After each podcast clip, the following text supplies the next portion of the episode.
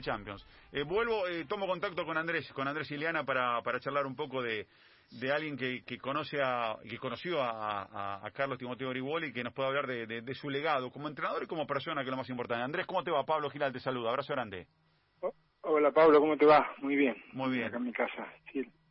Muy La verdad que bueno, todo, hoy temprano me desperté y, y hasta mi papá, que por ahí no es un tipo muy futbolero, que está en el sur, lo primero que, que recibí fue un audio de él y bueno, y todos los que tuvimos la suerte de poder haber compartido con él tanto tiempo y haberlo aprovechado, toda su, eh, su docencia, su capacidad, su, su bondad, su dignidad. Eh, creo que bueno, hoy estamos, estamos dolidos, eh, al margen de que bueno, venía, sabíamos que venía mal, que venía sufriendo y bueno, a veces el egoísmo de uno quiere quedarse con los seres queridos siempre y bueno, y él seguramente la estaría pasando mal ya hace un tiempo, ¿no? Eh, ¿por, ¿Por qué Andrés eh, es tan admirado, tan respetado? ¿Por qué su legado? ¿Por qué su estatua? Eh, ¿Desde qué lugar se explica? Y, te pido la explicación casi de, de, modo, de, modo no solamente informativa, sino curioso, es decir, ¿por qué crees que Timoteo construyó todo eso? ¿A partir de, de qué bases? Eh, de, la, de los valores, digo que es, eh, por ahí la palabra que lo define, es íntegro, ¿no? Si no solo lo deportivo, sino que creo lo que lo lleva a eso es todo eh, todo su comportamiento, su forma de ser, sus valores.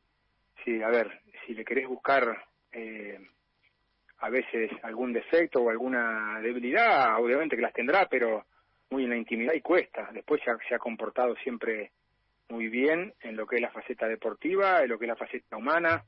Eh, ha entregado un montón de, de su sabiduría, porque en definitiva fue generoso toda su, sabiduría siempre ofrecido y ha puesto a disposición de un montón de chicos, porque no solo los que hemos tenido la suerte por ahí de que de poder construir una carrera futbolística, un montón de, yo tengo todavía compañeros, contacto, que tienen un gran aprecio por él y que, que le ha enseñado también valores para, para comportarse en la vida, que es lo que a veces te da el deporte, ¿no? También. Eh, él creo que lo, lo remarcaba y era lo primordial. Después hay ejemplos tontos que por ahí son más que nada eh, en manera de, digamos, son muy ejemplificadores, pero que, que te guíe, digamos, de un principio que quedó para siempre, eso, ¿no? Primero el departamento, no el coche, bueno, esas pequeñas cosas, ese es un, como te decía, un, pequeño ejemplo, eh, lo hace que mucha gente por ahí no haya ni siquiera triunfado o, o, vivido del fútbol durante durante toda su vida también lo, lo admire y lo respete, ¿no? O sea, la charla con... ¿Te acordás la primera charla que tuviste con él o no? Sí, a mí lo que me hizo fue hacerme cortar el pelo, parece, para esta época parece muy... Pero apenas llegó, nos agarró y bueno, lo primero que nos marcó fue, yo era un poco rebelde cuando chico y todo, lo primero que nos marcó fue la disciplina eh, y el orden, que él en definitiva en su manera de pensar y todo, bueno, el pelo era parte de, de otro momento estoy hablando, de año 90 y pico, eh, era su, su manera de, bueno, de ordenarnos a nosotros, ¿no? De, de cumplir una regla, que era en ese momento estar, que él siempre decía, estar ordenado, bien presentado para, para ir a entrenar, eh, o él mismo, una pavada que nos decía, cuando vayas a firmar tu primer contrato tenés que ir de traje y corbata, te decía.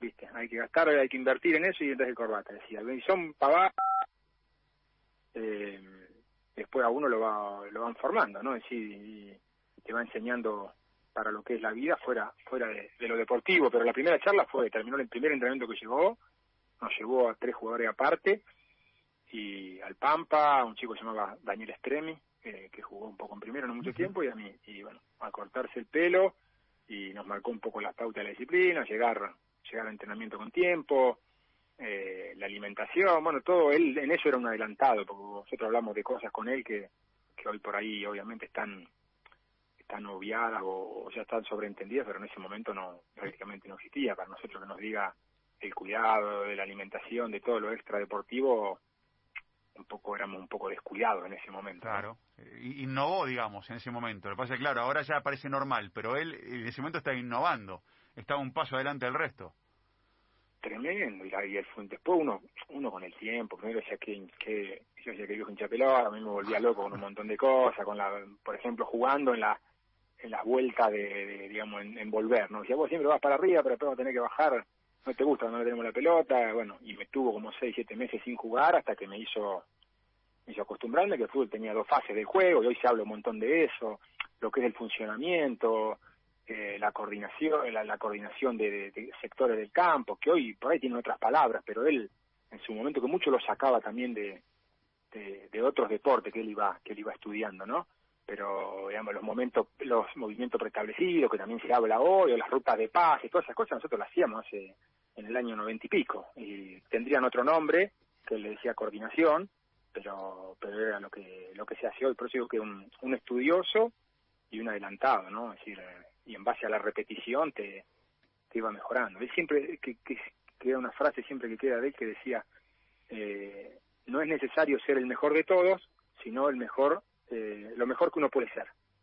eh, siempre nos decía lo mismo eso. Él, y, y, bueno, la verdad que, que en muchas, yo me tocó vivir la camada de Jiménez Zapata, que estuvo durante muchísimo tiempo, yo lo tuve en dos etapas, ¿no? Claro. Eh, pero le ha pasado seguramente a mucha gente que lo tuvo en Central, a mucha gente que lo tuvo en Ferro, la verdad que, que ha dejado al margen de lo futbolístico, eh, en lo que es lo, educativo ¿no? y los valores, ha dejado, creo que más todavía que su carrera exitosa como entrenador. ¿Lo del departamento te lo dijo o no?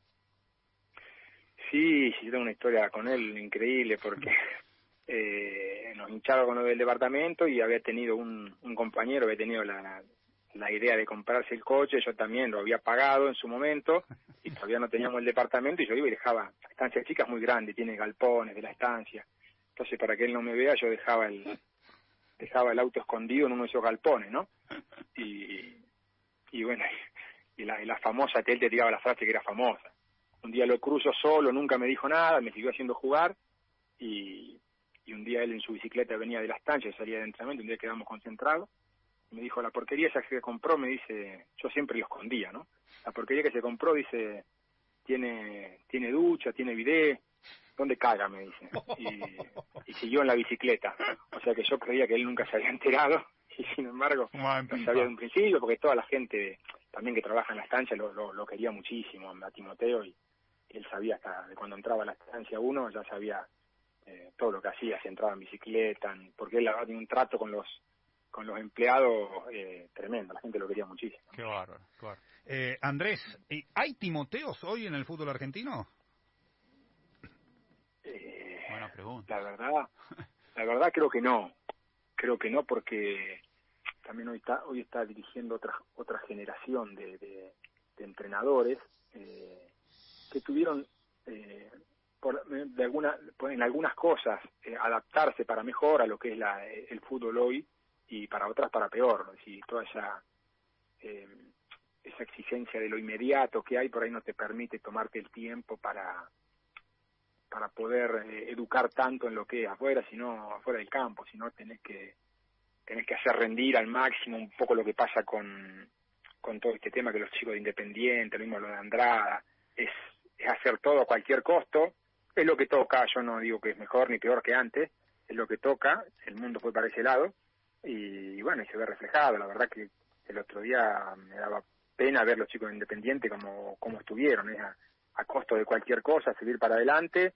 Eh, por eso digo que los entrenadores no tienen el tiempo hoy por ahí para, para quedarse y, formar un poco a los chicos, aunque Carlos Necho era inteligente, él te, antes de jugar ya te iba, te iba imaginando y te iba preparando. A mí antes de ponerme me estuvo como seis, siete meses como preparando, digamos, para, para poder eh, largarme a jugar, que uno de los primeros partidos fue en la cancha de Boca ese que, tuvimos la suerte de, golear, él como que me fue preparando, nos fue preparando a algunos chicos para, para cambiar el sistema y la forma de jugar, porque si vos te acordás, el 95 que yo jugaba bastante también, era un equipo muy, muy rústico, duro, muy físico, y pasó a otro, hizo un cambio rotundo, pero bueno, él se adaptaba hablando de lo, de lo, futbolístico, a lo que tenía, tenía un ojo para eso increíble, ¿no? Tenía un plantel técnico, jugaba hacia un fútbol técnico, tenía un plantel, era muy, como dice acá, le jugó a las piedras, ¿no? Eh, Pablito, Fabio, no sé si quieren alguna consulta más para Andrés. ¿Cómo andás, Andrés? Fabián Godoy soy, un placer escucharte, ¿eh? Hola, Fabián, un gusto.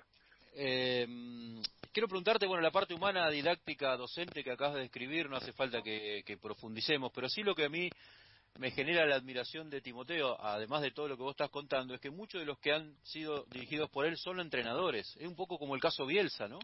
Eh, pasás por Bielsa y te, y te gusta el fútbol.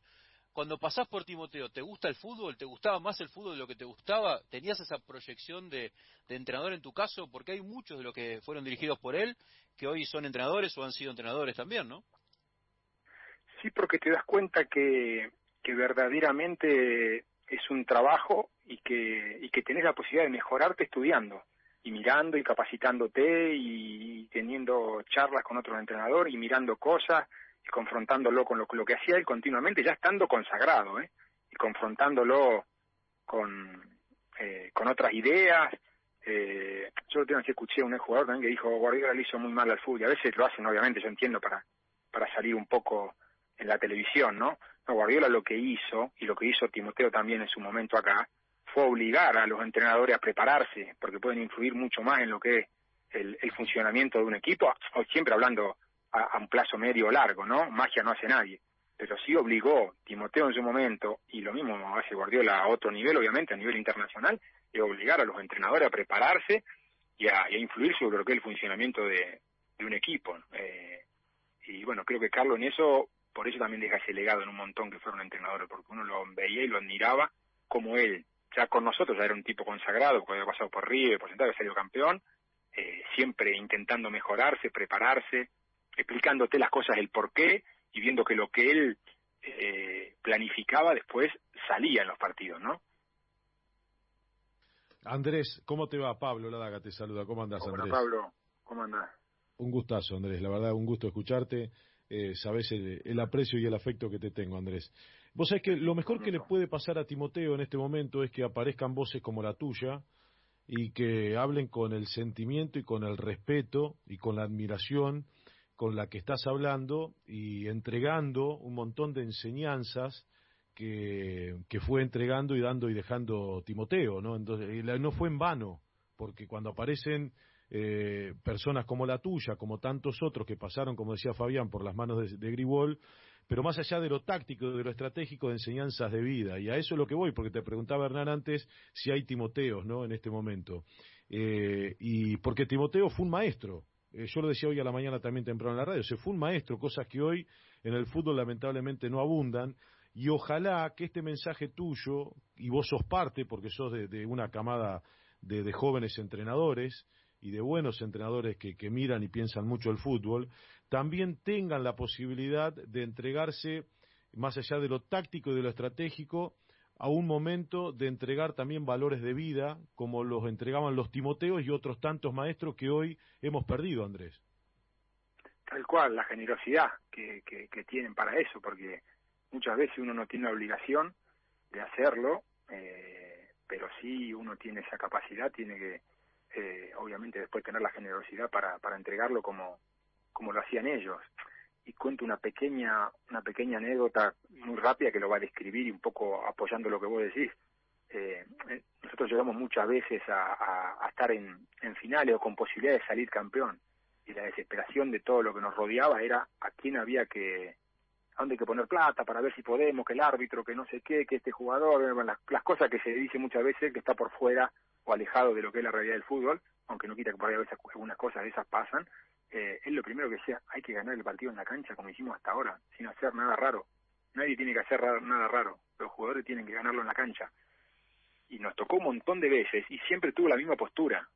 Y la verdad no lo pudimos concretar, después porque no pudimos salir campeones varias veces, pero estuvimos ahí y él siempre con la misma con la misma manera, la de la honestidad, la de ganar el partido de deportivamente y dentro del campo, sin eh, que siempre se termina dando ahí. Después lo que todos dicen que hicieron algo para para poder ganar, ¿no? Eso más mito que otra cosa.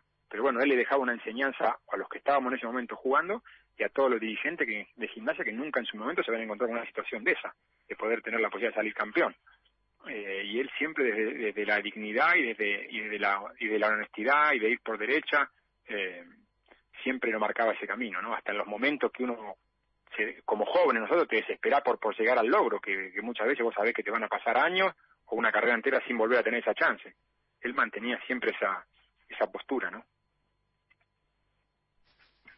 Bueno, Andrés, te mandamos un beso muy grande, gracias por este rato. La mejor forma de recordar a las personas, creemos todos, es contando parte de su historia anécdotas y recordarlas con, con esa sonrisa, con ese recuerdo, con cierto dolor que nos da, por supuesto, por la pérdida, pero sobre todas las cosas con, con, mantener la llama o el, fuego intacto de, ese recuerdo de, de los grandes personajes y de las personas que han sido importantes en nuestras vidas. Así que te agradecemos por este ratito.